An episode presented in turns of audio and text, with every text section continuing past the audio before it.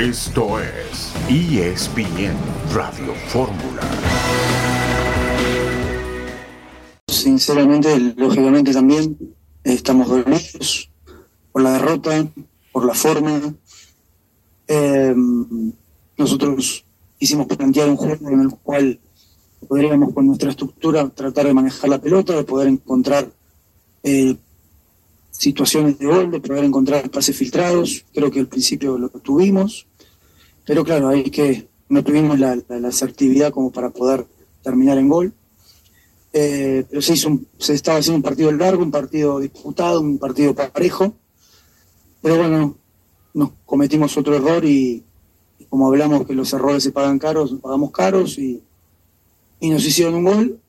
Y en el segundo tiempo hablamos en el, en el vestidor para seguir de la misma manera, que no pasaba nada con un gol, pero bueno, a los, no sé si al, minuto, nos vuelven a hacer un 2 a 0, entonces ya el 2 a 0 te condiciona mucho, tuvimos que salir a buscar y, sabemos que tienen jugadores que tienen otras velocidades, que tienen otras intensidades y con espacio son muy difíciles de ganar, así que realmente eh, nos superaron, hay que aceptarlo, hay que entenderlo y hay que buscar la manera de, de mejorar, de corregir, y como lo dije siempre, los errores no se corrigen nada más mostrando y diciendo hay que cambiar, sino hay que repetir, hay que entender, hay que equivocarse y hay que superar esto. Así que entre todos tendremos que superar esto y seguir creciendo.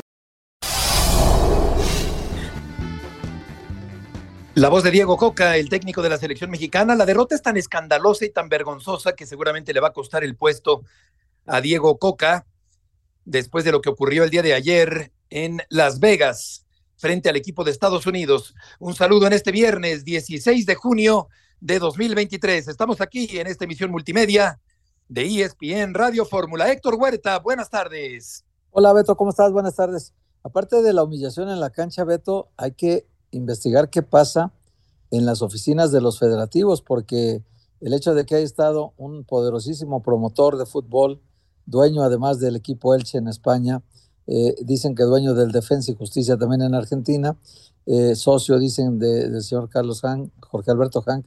Entonces hay que ver, hay que ver este chico, Cristian Bragarnik, qué estaba haciendo al lado de los directivos más importantes del fútbol mexicano en, el palco, qué estaba haciendo ahí un promotor que, cuyas funciones no corresponden estar en el palco de los directivos. Correcto. Toño Rodríguez, gusto en saludarte. El gusto es mío, les mando un abrazo. Cosecha lo que siembras en México se siembra la mediocridad deportiva en el fútbol y estamos, estamos cosechando eso, o sea, falta calidad, hay más calidad, se juega, lo voy a decir así, se juega mejor al fútbol en Estados Unidos que en México. Pues eh, ahí queda esa, esa declaración y por lo visto ayer, efectivamente, con toda razón lo dices, Toño. Mau, gusto en saludarte, ¿cómo andas por allá?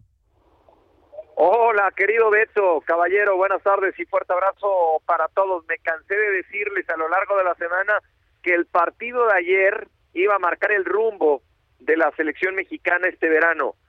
Bueno, hoy por la mañana me encontré con algunos de los futbolistas y uno de ellos me decía, nos ha pasado lo peor que nos podía pasar. Ellos muy conscientes de la dimensión de la derrota del día de ayer ante la selección de Estados Unidos. Yo no recuerdo un capítulo tan triste y tan vergonzoso por parte del equipo mexicano desde aquel 7-0 contra Chile en aquella Copa América Centenario. Totalmente de acuerdo. Por otra parte, Edson Álvarez, que anoche también se comportó por momentos como un jugador peleonero de barrio, recibe una oferta del Dortmund. El brasileño Gustavo Leal es el nuevo técnico del equipo de San Luis. Y volveremos con Mauricio Imay con más información de la catástrofe de anoche en Las Vegas, en esta tarde, aquí en ESPN Radio Fórmula.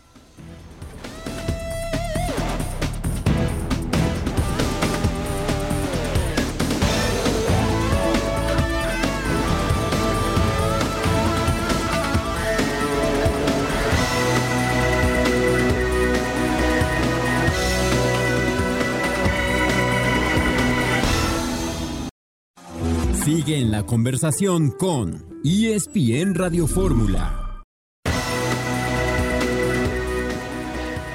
De regreso con Mauricio Imay en esta tarde en ESPN Radio Fórmula, México 0, Estados Unidos 3.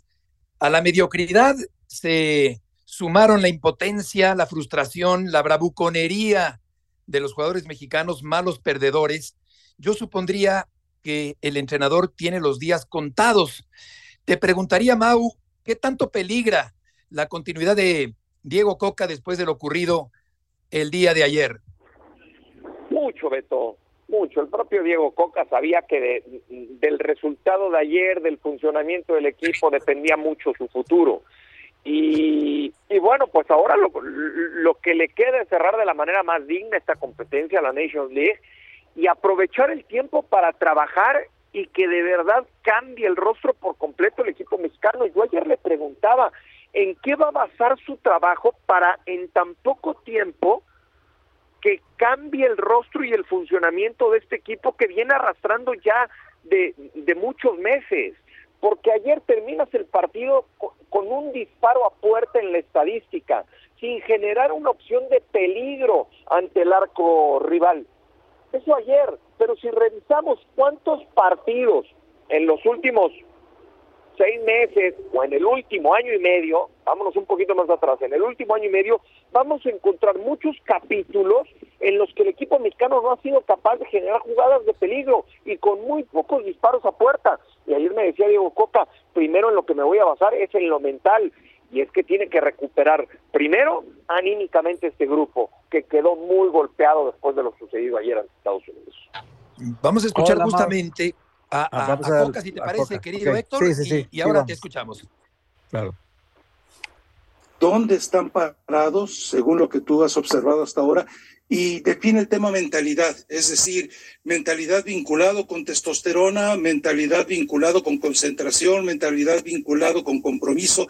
Eh, ¿Puedes definir qué es mentalidad conforme a esta carencia que ves en el equipo mexicano? Sí, la mentalidad de un equipo que sale a competir es competir para ganar, ¿no? Y, y es jugar sobre el extremo, sobre los límites, ¿sí? No es ser valiente ir y, y, pegarle una piña, una trompada a un rival, eso no, no, se justifica, no, hay necesidad. Eh, competitivo es en ganar los duelos, en querer la pelota, en jugar, en sostener una idea de juego, en que si te hacen un gol sigas confiando en el plan de juego y en lo que venimos trabajando, tener esa tranquilidad para que aunque la gente esté gritando, vos te concentres en el juego, en lo que tenés que hacer, entender que somos un equipo y que cada uno es importante si cumple la función que tiene que cumplir dentro del equipo, no que se salva uno y los demás no. O sea, son los valores que, que a mí me enseñó este deporte y que cuando las cosas no funcionan bien se pierden. Entonces tenemos que volver a, a implementar y a utilizar esos valores que se han perdido y seguramente funcionaremos de otra manera. Hola Mau, qué gusto saludarte. Oye Mau, este, pareciera una pregunta extrema, sí, ya, ya demasiado eh, polarizante hasta, hasta cierto punto, pero ¿ves, ¿viste peor ayer la selección mexicana que en el peor momento de Martino? Sí, sí Héctor, eh, te mando un fuerte abrazo. Eh, a ver, el peor capítulo que yo le recuerdo a Gerardo Martino o aquella selección de Gerardo Martino fue contra Argentina.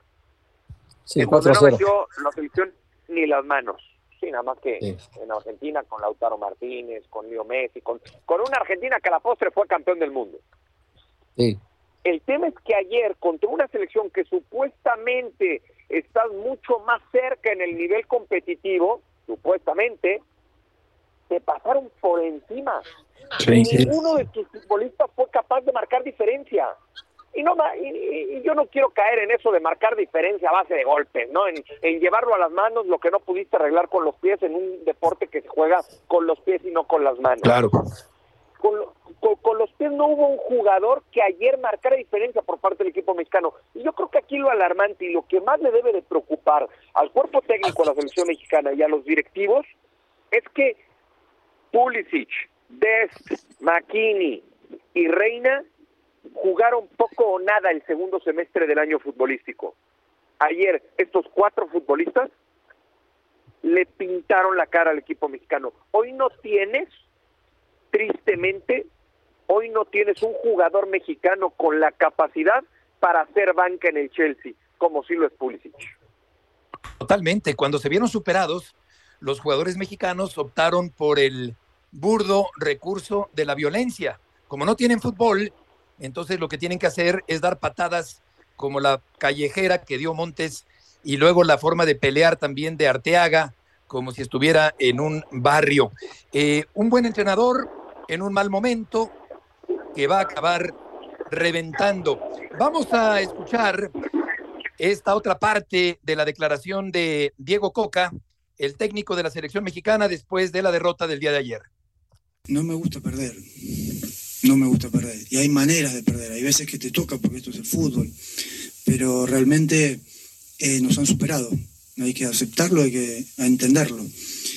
Y mm, mi trabajo es también no solo convencer a los jugadores, sino también a los directivos de que estamos eh, por el buen camino y que estamos generando cosas que nos van a hacer bien a todos. Si los directivos no están de acuerdo en lo que yo pienso, y seguramente yo no tengo ningún problema. Tengo, yo estoy recontra convencido. Lo que me demuestran ellos y lo que me dijeron es que tengo el total apoyo. ¿Dónde se ve el total apoyo? En los momentos difíciles. Entonces, en los momentos difíciles aparecen los hombres, aparecen los grupos, aparecen las personas. Y esta es una oportunidad de demostrarnos a nosotros como grupo que vamos a trabajar y que vamos a salir adelante y tenemos una Copa Oro para poder competir y vamos a hacerlo de la mejor manera. Sueño con un proceso de tres años y medio, van cuatro meses. Eh, me parece perfecto que la gente de la federación se ocupe y que venga y que hablemos y que nos pongamos a trabajar juntos porque esto es lo que estamos haciendo, porque hay que trabajar juntos. Primero, para el bien de la selección y tenemos mucho por trabajar, mucho. Bueno, no es nada más lo futbolístico. Hay mucho de mentalidades, mucho de actitudes, mucho de un montón de situaciones que tenemos que trabajar juntos. Si vamos a creer que lo vamos a solucionar en, solucionar en cuatro meses, estamos completamente equivocados. Entonces esto es una muestra que todavía hay mucho que mejorar. Hay que seguir trabajando juntos y más que nunca de puertas para adentro para poder solucionar los problemas que hay que solucionar. Es la voz de Diego Coca con un optimismo quimérico y real. Vamos por el buen camino, dice Coca. ¿Pueden ustedes creer que este señor diga que vamos por el buen camino? ¿Qué te parece, Toño? Mal, pésimo, una mentira. Eh, él está defendiendo su posición y su lugar. Es cierto que no va a cambiar en, el quinto partido. En eso tiene razón. En todo lo demás, por supuesto que no. Es, absurdo pensar que México va siquiera en algún camino. México está perdido. México no va en ningún camino. Yo escuchaba ayer, veía con mucha atención fútbol picante las dos horas post partido eh, hay la idea entre varios colegas, y no es faltarle respeto a nadie, son puntos de vista encontrados. Voy a citar, por ejemplo, al, querido Rafa. Rafa Puente decía ayer, y esto es una pregunta para ti, Mau. Rafa Puente decía ayer que, que esta no es la calidad de México, que México tiene más talento eh, en comparación con, la basura, con, la basura que jugó ayer México. Pero yo creo que, que hay que comenzar por aceptar una realidad, Mau, que es un poco lo que decías tú. Hay más talento, hay mejores futbolistas de hace rato en Estados Unidos que en México. Hay mucha mejor materia prima en Estados Unidos que en México. No digo que van a ser campeones del mundo. Por eso nos han dominado 20 años y yo creo que el futuro va a ser todavía peor en la rivalidad del lado mexicano. ¿Tú piensas, Mau, o sabes si dentro de la selección hay, quizás conciencia de que en calidad ya nos rebasaron? No escuchamos a Mau. A ver, eh, si me puede repetir la, la, pregunta, Toño. Sí, voy, voy más rápido, Mau, te mando un abrazo. ¿Hay alguna especie de conciencia o alguien dentro de la selección mexicana ha comenzado a pensar que en calidad de jugadores Estados Unidos ya es superior a México desde hace rato?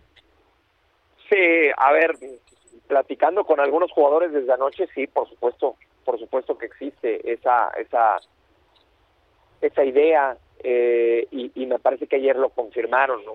Y, y, ayer un jugador me decía, ¿no? Porque terminando el partido, yo le, todo esto evidentemente, como se dice, off the record, ¿no? Y, y, le decía a este jugador, ¿cómo te explicas que sus principales figuras sin tener minutos en el segundo semestre de la temporada hoy fueron mucho mejor que tú, tanto física como futbolísticamente? Y me decían, sí, nada más que esas figuras, en el Chelsea, están en el Milan, están en esos equipos por lo menos entrenando. y desde ahí ya entonces marcas una diferencia y esa diferencia está muy establecida hoy por hoy en el terreno individual a la hora de comparar jugador por jugador, es una diferencia que está muy marcada a favor de la selección de, de Estados Unidos. Hoy no encuentras en selección mexicana un jugador que te marque diferencia, que digas, va a tener la pelota y me, va, me, puede resolver el partido o tiene la capacidad para resolver el partido, como en su momento Cuauhtémoc Blanco, como en su momento Giovanni Dos Santos, como en su momento Carlos Vela, como en su momento Jared Borghetti, como en su momento Javier Hernández. Hoy no, hoy quién, hoy quién, eh, ¿qué, ¿qué, jugador me puede decir que, que ese y, y, y esto hablado con, con muchos de los futbolistas que estuvieron ayer presentes en el partido. Por supuesto que son conscientes del problema que vive hoy por hoy el fútbol mexicano. Sí, de acuerdo, Mau. Eh, seguiremos contigo eh, dentro de tu cobertura. Eh, bueno, vamos a, vamos a despedir para, para poderlo comentar por acá. Pero gracias, Mau, por tus aportaciones muy puntuales del día de hoy. Un placer como siempre, querido Beto. Buenas tardes y fuerte abrazo. Igualmente, Mau, que te vaya muy bien.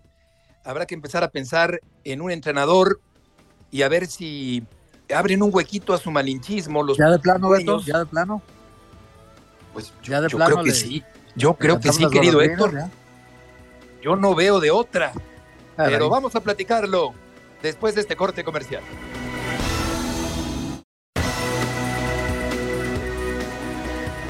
De regreso en esta tarde. Eh, sí, decía yo, Héctor, que a ver si hacen un huequito a su malinchismo los propietarios, los dueños del balón del fútbol mexicano, y le dan chance a un mexicano, así como una excepción. Y en ese sentido, yo sí pensaría, por ejemplo, en Nacho Ambriz, porque eh, Coca entró con calzador, sin el beneplácito, sin el consenso, sin el convencimiento, entró forzado y a final de cuentas va a acabar reventando después de la exhibición lamentable, Héctor, del equipo mexicano el día de ayer. Sí, sí, sí, tienes razón, Beto, porque mira, el caso de Miguel Herrera también, ahí está presente el técnico que ya dirigió un mundial, que creo que nos fue bien con él en lo general. Y Nacho Ambriz también es un candidato que creo que hay que considerar. Pues sí, Beto, ¿por qué necesariamente un extranjero?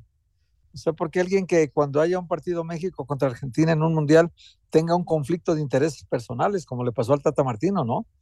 O sea, ¿por qué sí. un técnico necesariamente argentino? Y luego este técnico de por sí, Beto, este, llegó, pues ya sabes, con calzador, impuesto por un grupo.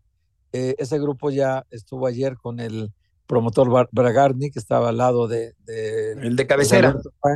Sí, estaba con Jorge Alberto Han. El técnico de Santos también le pertenece a él. El técnico de Querétaro es de él. El técnico de la selección también lo representa a él. Pues sí, está bien que sea el representante de todos ellos, pero no quiere decir que tenga que estar en el palco junto a Juan Carlos Rodríguez, Ibar Cisniega, Alejandro Aragorri y todos los que estaban anoche presentes. Entonces, aquí la cuestión, Beto, es que eh, Coca de por sí, lo que decía Mau, los jugadores sin personalidad, muchos de ellos en el partido, pero también tan poquito el amor y lo desperdiciamos en celos, Beto.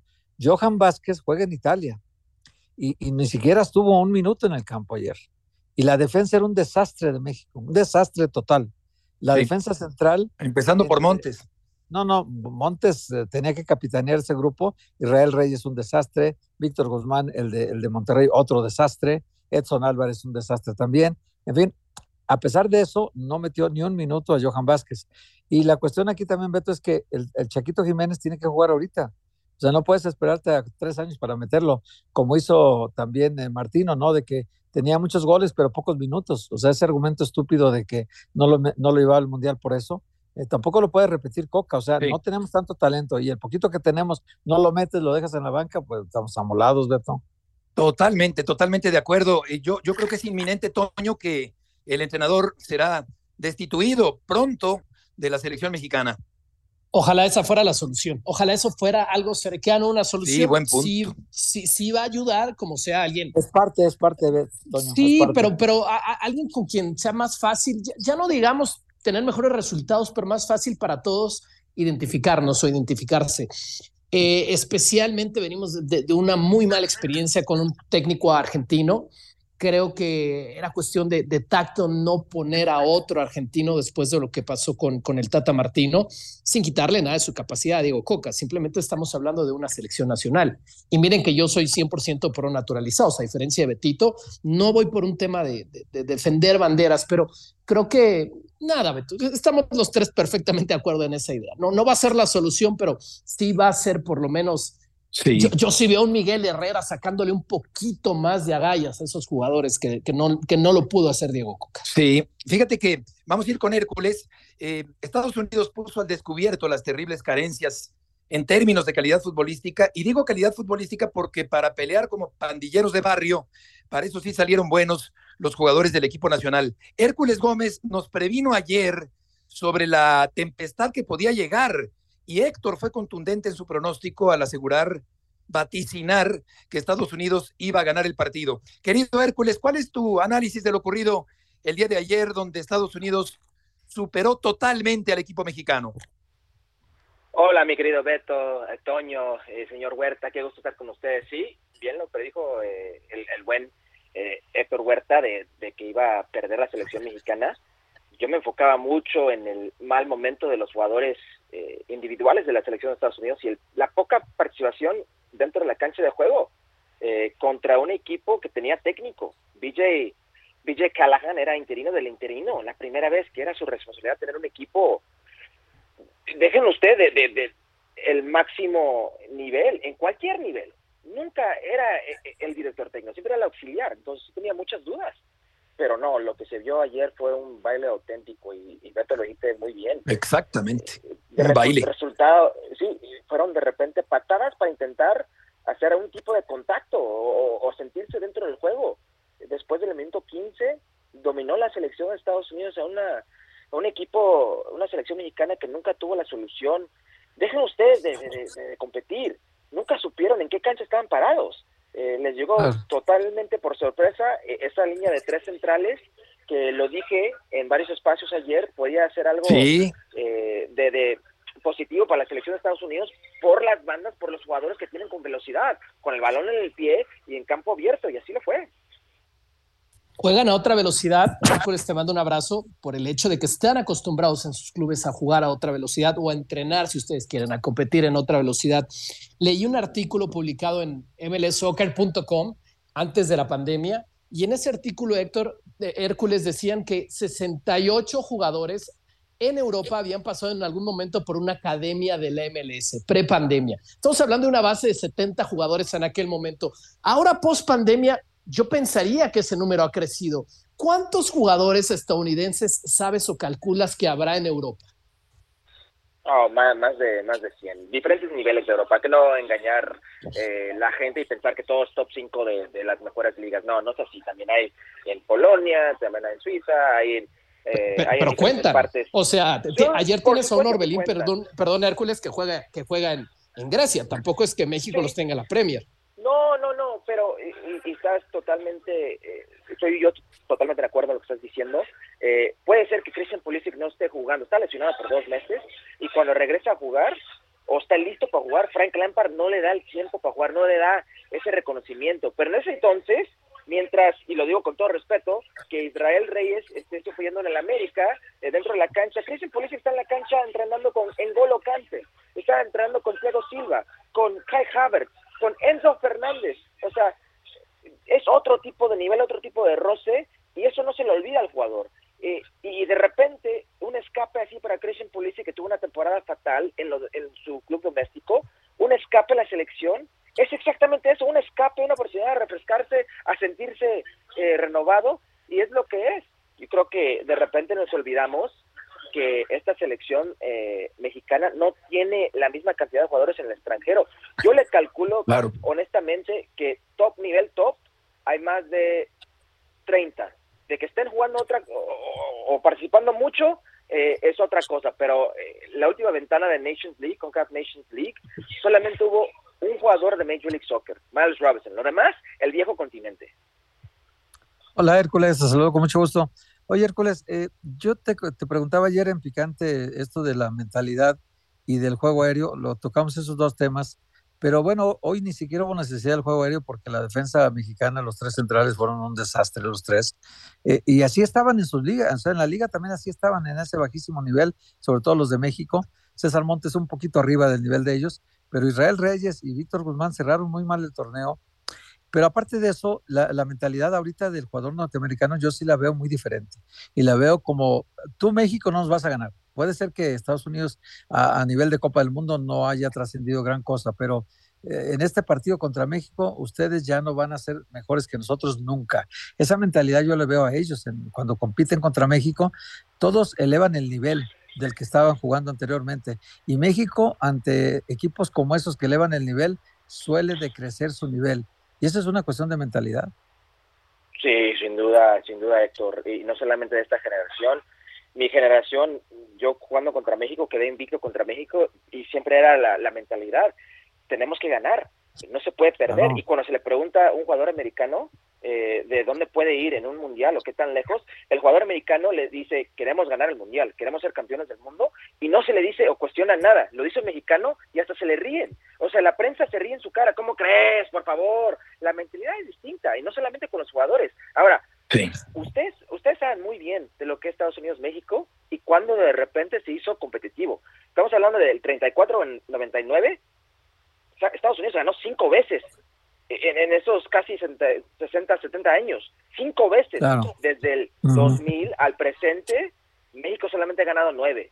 México solamente ha ganado nueve y el número 18 se consiguió eh, anoche aquí en Las Vegas, Nevada. Los tiempos han cambiado y es, es una cosa eh, no reconocerlo. Es una cosa decir, no, no, no, Claro. mal momento mexicano, pero no podemos ocultar o tapar el sol con un dedo en no reconocer que Claro. en este momento Estados Unidos exporta mucho más y el mejor fútbol no está en CONCACAF, es, es en el viejo continente.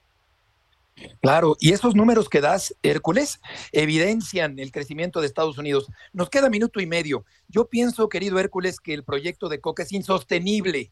¿Tú crees que se puede quedar al frente de la selección? Creo que le- el ambiente es, es muy tóxico y, y no va a ser así, no se va a quedar. Siento que no importa quién venga, va a ser la misma cosa porque el proceso eh, no se hizo bien. Eh, ustedes no van a dejar mentir, eh, nombran a Diego Coca y luego se nombra al director deportivo y luego al presidente de la comisión. Todo en desorden. comisionado Sí, todo en desorden y no es así. La selección de Estados Unidos eh, tiene desde el Mundial que no tiene técnico, tiene interino y luego interino del interino para tomar pues algo, un proceso mínimo. Llegaron a lo mismo, pero mínimo es algo, tomar la mejor decisión. Eh, hay más estructura y por eso, si no cambia la estructura, no va a cambiar nada. Buen punto, Hércules. Muchas gracias por tus aportaciones del día de hoy. A ustedes, un abrazo. Que te vaya muy bien. Hércules Gómez, nuestro compañero de ESPN, una voz autorizada para hablar sobre el fútbol de Estados Unidos. Vamos a hablar de Jardiné, el brasileño, el técnico del América. ¿En dónde está el señor Jardiné? Lo vamos a saber aquí con Héctor Huerta y Toño Rodríguez en esta tarde al volver en ESPN Radio Fórmula.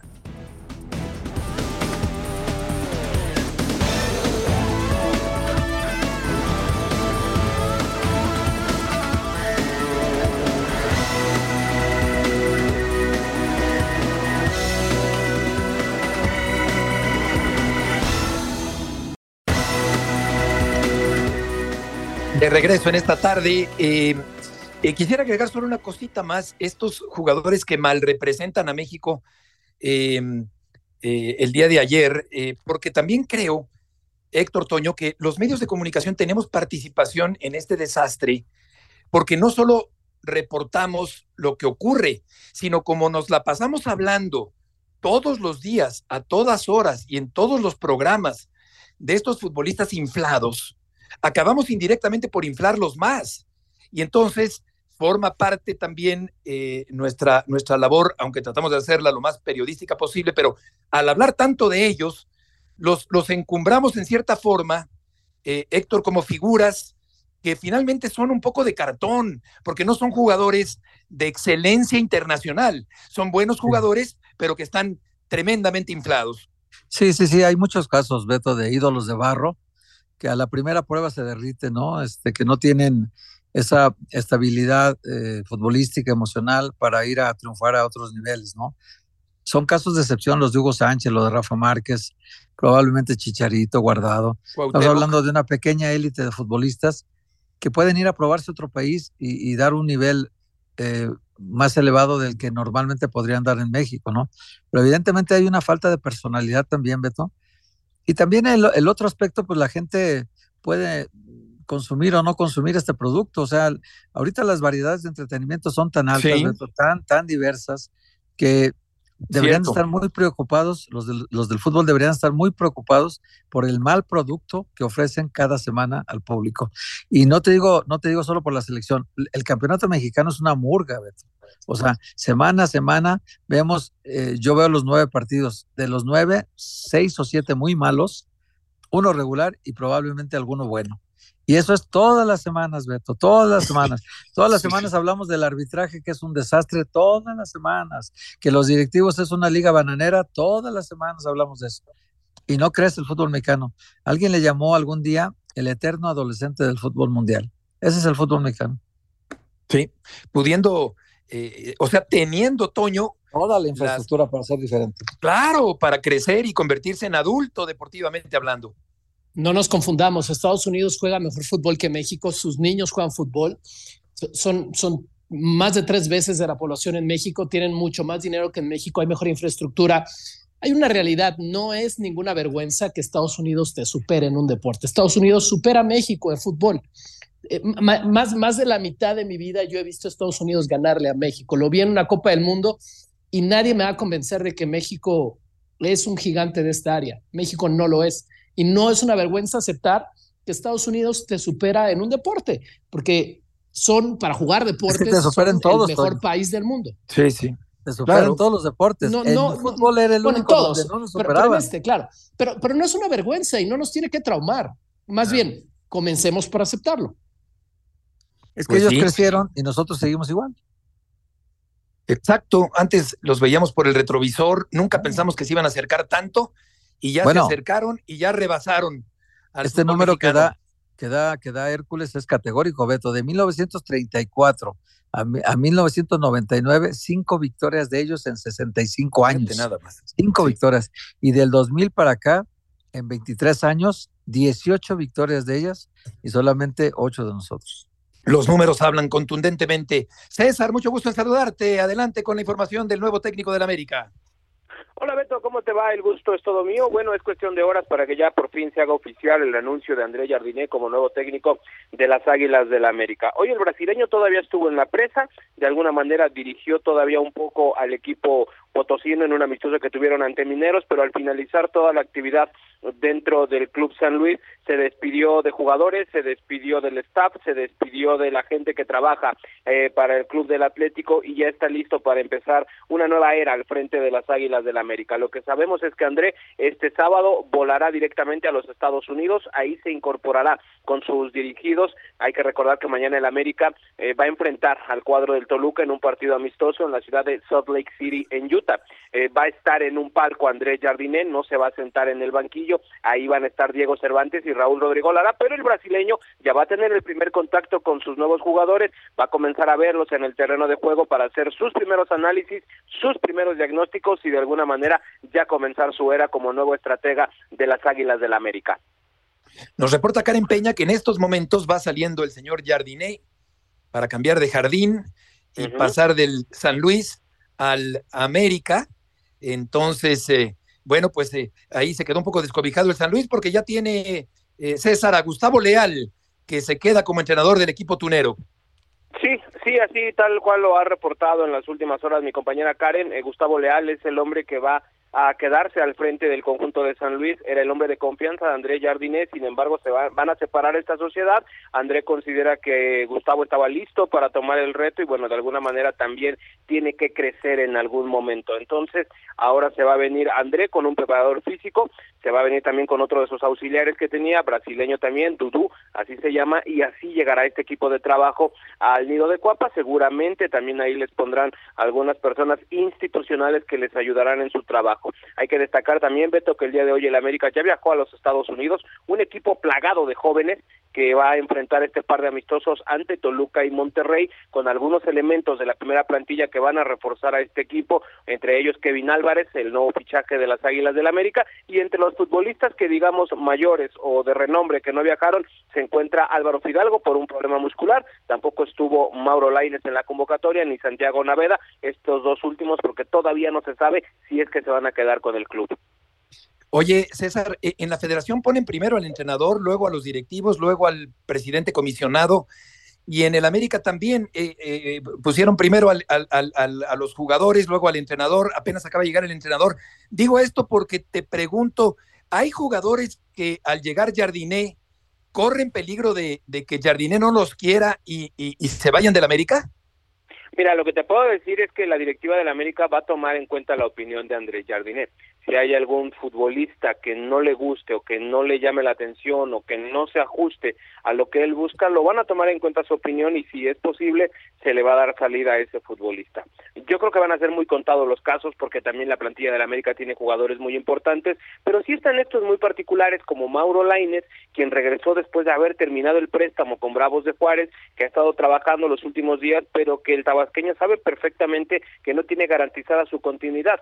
Está el caso de Santiago Naveda, que terminó su paso por el fútbol de Polonia, que tiene contrato con el América y que también regresó, pero en esa posición las Águilas tienen a gente como Jonathan Dos Santos, como Richard Sánchez, que incluso esto orilló a Pedro Aquino a salir del equipo. Entonces, todo eso tendrá que verse en los primeros análisis que haga André Jardine. Lo que sí te puedo decir es que van a tomar en cuenta su opinión tanto para las altas como para las bajas, así que ahora, ya que hay técnicos, se va a empezar a ver de qué manera se apuntala y se termina de conformar esta plantilla. César, muchas gracias por la información. Saludos, excelente tarde para todos.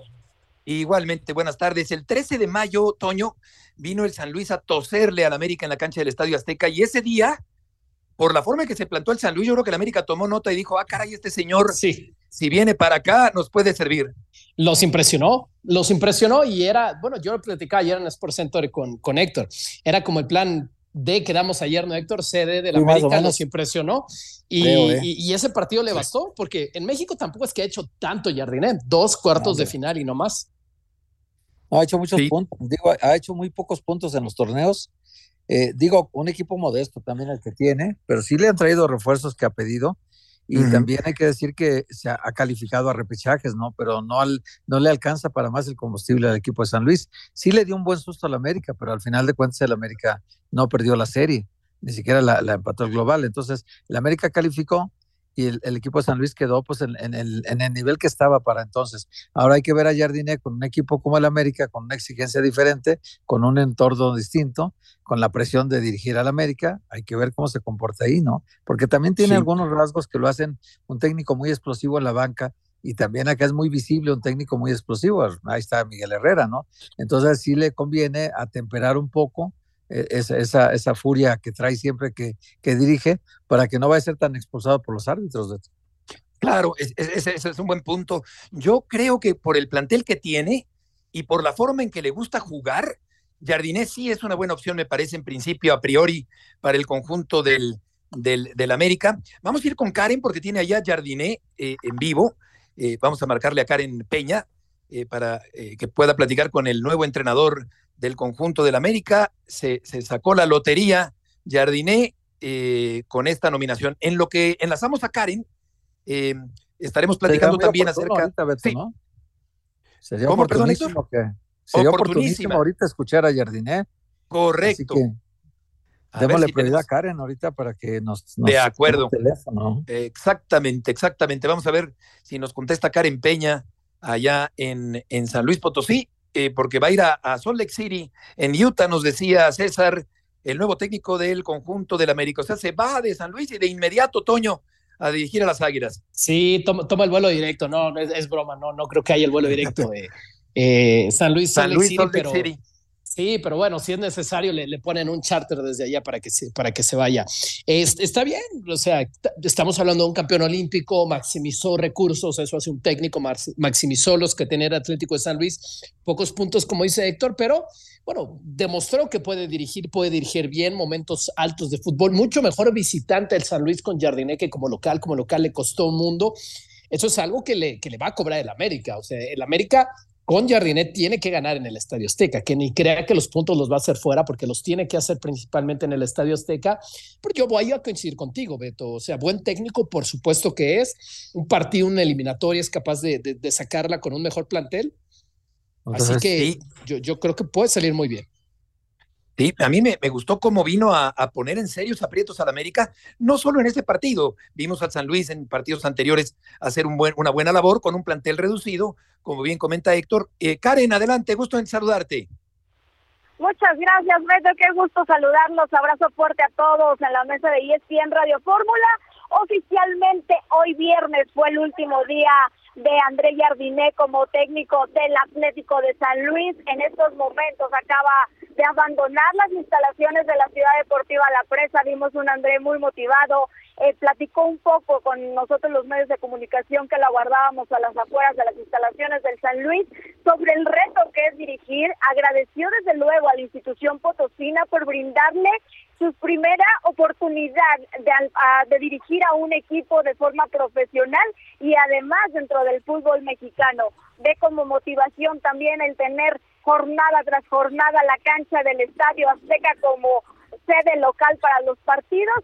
Y bueno, un André que todavía nos comenta que está en incertidumbre para ver eh, cuándo viaja hacia la Ciudad de México. Se espera que sea mañana temprano que el técnico hasta ahora del Atlético de San Luis, bueno, pues ya para que se ponga al mando de las Águilas del la América en, en, en Salt Lake, que es en donde el equipo americanista ya se encuentra concentrado para enfrentar esta pretemporada. Oye, ¿qué tan modesto es el coche en el que se fue Jardiné? es muy modesto, la verdad, tanto él como su ah, cuerpo técnico siempre han sido personas muy sencillas, muy modestas, ¿Qué coche la parte eh, humana la trabajaron ¿alcanzaste a ver? Sí, claro, claro que sí. Siempre acá veíamos el, los automóviles de todos ellos muy temprano desde la presa y hoy no fue la excepción. Hoy también llegaron desde muy temprana hora para enfrentar el primer compromiso. Ya Gustavo Leal fue confirmado como técnico del Atlético de San Luis. Era, auxiliar de, de André Jardiné. Desde Juegos Olímpicos se conocían muy bien. Esa separación será muy difícil para ambas partes. Sin embargo, nos decía también Gustavo que él no dudó en aceptar el reto de ser Simonel del Atlético de San Luis. Oye, Karen, eh, ¿cómo, ¿cómo se despidió a los jugadores? Entiendo que por versiones que he estado leyendo que hubo muchas felicitaciones de los jugadores, muchos gritos, eh, como que les dio mucho gusto el, el, paso que acaba de dar Jardiné de tomar a un equipo tan importante como el América. Claro que sí, Héctor. Bueno, pues hoy al final del partido, eh, Andrés fue cuando les comunicó de forma oficial, hoy Atlético tuvo encuentro en contra de Mineros de Zacatecas y fue ahí cuando los reunió en la banca en la que siempre preparaban los entrenamientos, eh, les platicó un poco de que pues era oficial, que era un gran reto, eh, platicábamos a la salida con Javier Güemes, con Ricardo Chávez, con el Cata Domínguez incluso, que esas oportunidades ellos entendían que eran difíciles de dejar pasar. Y más si un equipo como América viene y toca la puerta para llevarse a tu técnico, eh, se habla del trabajo que se ha hecho en la institución potosina. Correcto, correcto. Eh, eh, Karen, gracias por la información. Adiós a Jardinea allá en San Luis. Que te vaya muy bien. Abrazo fuerte a todos. Oye, Toño, ¿tú sabes qué coche trae eh, Jardiné? Sí, sí, bueno, lo vi en la entrevista que dio ayer todavía que dirigió en la mañana, traía, me parece, bueno, vi el, escudo de Cupra en el volante, así que le gusta correr como al Chelis. Chelis dice que, que de Puebla a la Ciudad de México. sí, sí se hace tiempo récord en ese carro. Lo preguntaba eh, no por una frivolidad, sino porque seguramente Héctor va a cambiar de coche pronto con el nuevo sueldo americanista. Pero fíjate, Beto, que también otra cosa importante que mencionó ahorita Karen, su primera experiencia en el fútbol profesional fue el San Luis. Sí, sí, sí. Es decir, que es un técnico muy joven Campeón para, olímpico. para la primera división, sí, campeón olímpico, pero en categorías menores. Así y no es. deja, de, no deja de ser un salto importante ya la primera división, Beto, donde te enfrentas a jugadores de todas las edades y de todas las nacionalidades además. Y él estaba como muy concentrado en las fuerzas básicas de, de Brasil, con el talento joven que surge mucho, pero ahora va al América, Beto, y el América es un paquetote para cualquier entrenador, ¿eh? Hay que ver si no le queda grande la yegua, ¿no? Hay que ver si, si puede es- con, con eso, porque ese es, es el es punto. una, es una experiencia nueva para él en un equipo grande. Y hay que ver, si está hecho para eso, va a poder. Si no está Sí. para hecho, va a sufrir otra vez, Beto el América. Vamos con Alex Pombo. Alex, nos queda un minuto, perdona porque no te localizábamos.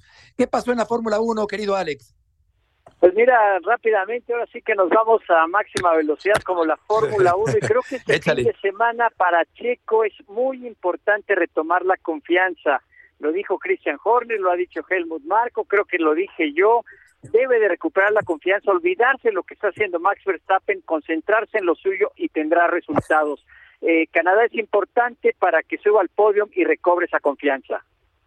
Sí, esta hegemonía de un solo piloto ganador de todo, ¿hasta qué punto eh, hace predecible lo que ocurre en la Fórmula 1, Alex?